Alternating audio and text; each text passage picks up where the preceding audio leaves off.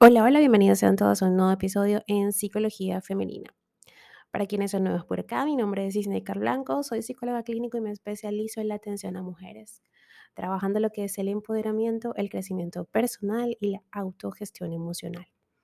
Y el día de hoy, como viste en el título de este episodio, vengo a hablarte sobre la empatía y qué caracteriza a las personas que poseen esta habilidad, esta hermosa habilidad. Y es que algo que escuchamos con frecuencia es aquello de que tal persona no tiene empatía, ¿cierto? O que aquella otra es una egoísta y que carece por completo de ella. Pues bien, algo que es importante aclarar desde un principio es que nuestro cerebro dispone de una arquitectura muy afinada mediante la que favorecer esta hermosa conexión. La empatía, al fin y al cabo, es una estrategia más con la que mediar en la supervivencia de nuestra especie. Nos permite entender a la persona que tenemos delante y nos facilita la posibilidad de establecer una relación profunda con esta persona. Dijo Epiteto, tenemos dos oídos y una boca para escuchar el doble de lo que hablamos. Esa estructura cerebral donde la neurociencia ha situado nuestra empatía está en el giro supramarginal derecho. Un punto situado justo entre el lóbulo parietal, el temporal y el frontal. Gracias a la actividad de estas neuronas logramos separar nuestro mundo emocional y nuestras cogniciones para ser más receptivas en un momento dado hacia la de los demás. Ahora bien, Aclarado este dato interesante, la siguiente pregunta sería, ¿todos disponemos de esta estructura cerebral o si todos disponemos de esta estructura cerebral? Porque hay personas más o menos empáticas e incluso quienes presentan una ausencia total y absoluta de ella. Sabemos, por ejemplo, que el trastorno antisocial de la personalidad tiene como principal característica esa falta de conexión emocional con los demás. Sin embargo, dejando a un lado el aspecto clínico o psicopatológico, son muchas las personas que simplemente no llegan a desarrollar esta habilidad. Puedes tener el músculo, pero si no lo trabajas, pues simplemente eh, se atrofia, ¿no? No puedes usarlo. Eh, las experiencias tempranas, los modelos educativos o incluso el contexto social hace que esta maravillosa facultad se debilite a favor de un egocentrismo social muy marcado. Tanto es así que tal y como nos revela un estudio llevado a cabo en la Universidad de Michigan, los universitarios de hoy en día son hasta un 40% menos empáticos que los estudiantes de los 80 y los 90. La vida actual tiene ya tantos estímulos y tantos distractores para muchos jóvenes y no tan jóvenes que dejamos de ser plenamente conscientes del momento presente e incluso de la persona que tenemos ante nosotros. Los hay que están más sintonizados a sus dispositivos electrónicos que a los sentimientos de los demás. Y eso es un problema sobre el cual deberíamos reflexionar. Para profundizar un poco más en el tema, te voy a proponer a continuación conocer qué rasgos definen a las personas que sí disponen de una autoestima auténtica, útil y esencial con la que establecer relaciones saludables y un adecuado desarrollo social. La empatía útil versus la empatía proyectada. Y este es un aspecto básico que conviene aclarar desde un principio. ¿okay? Eh, es importante que entendamos o que entendemos mejor por empatía útil, porque aunque nos sorprenda, nos basta simplemente con tener empatía o no basta contenerla solamente, para construir relaciones sólidas o para mostrar eficacia emocional en nuestras interacciones cotidianas. Para entenderlo te voy a proponer un sencillo ejemplo. María acaba de llegar a casa cansada, agotada de mente y molesta. Acaba de tener una discusión con sus padres. Cuando Roberto, su pareja, la ve, lee de inmediato en su expresión y en su tono de voz que algo no va bien interpreta su malestar emocional y en lugar de generar una respuesta o una conducta adecuada, opta por aplicar la empatía proyectada, es decir, amplifica aún más esa negatividad con frases como, ya vienes otra vez enfadada, es que te has agarrado las cosas a la tremenda para ti misma, siempre te pasa lo mismo, mira qué cara llevas. Dijo Tish el regalo más preciado que podemos dar a otras o a otros es nuestra presencia. Cuando nuestra atención plena abraza a los que amamos, florecen como flores. Entonces Roberto no lo hizo en este caso, ¿cierto? No hay duda de que muchas personas son hábiles a la hora de empatizar emocional y cognitivamente con los demás. Sienten y entienden realmente lo que ocurre en el mundo interno de la otra persona.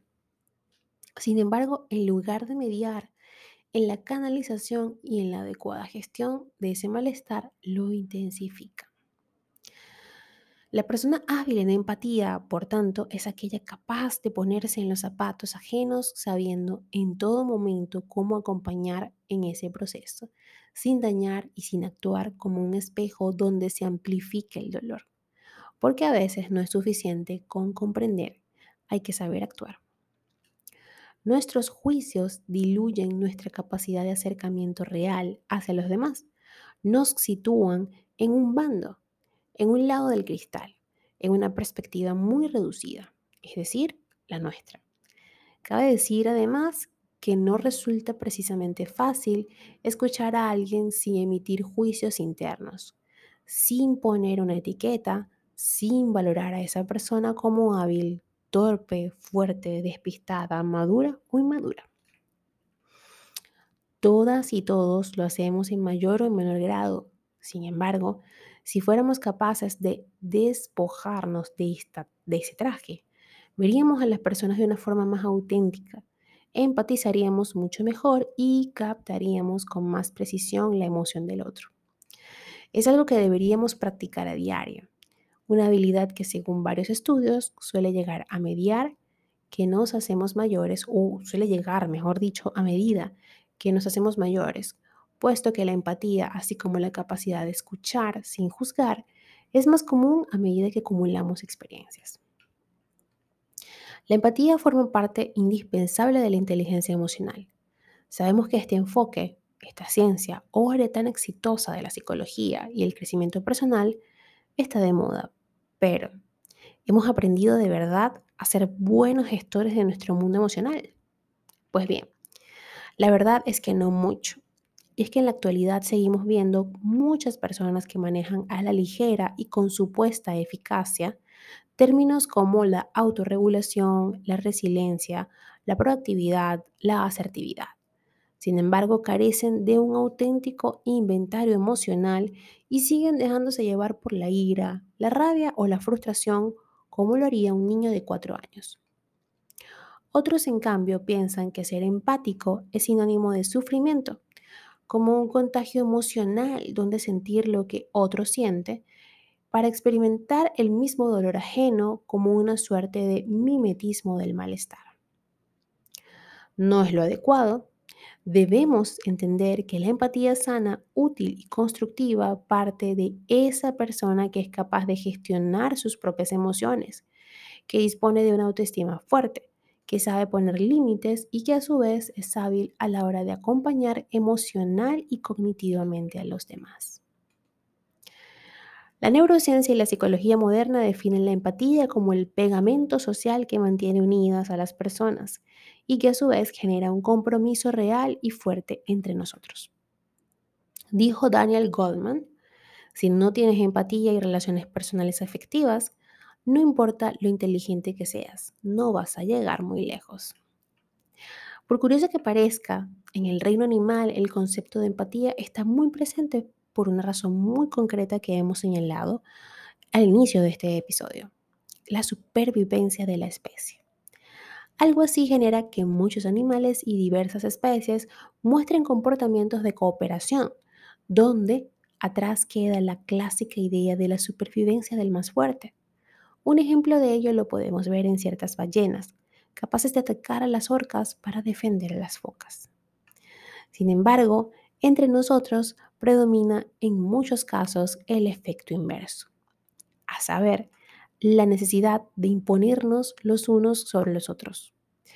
De buscarnos enemigos, de alzar fronteras, de crear muros, de invisibilizar personas o incluso de atacar al más débil solo por ser débil o ser diferente.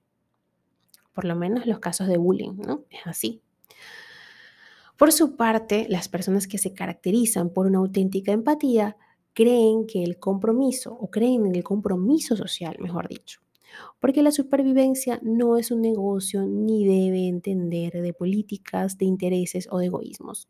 Sobrevivir no es solo permitir que nuestro corazón bombee, es disponer de dignidad, de respeto, es sentirnos valoradas, libres y parte de un todo donde todos somos valiosos.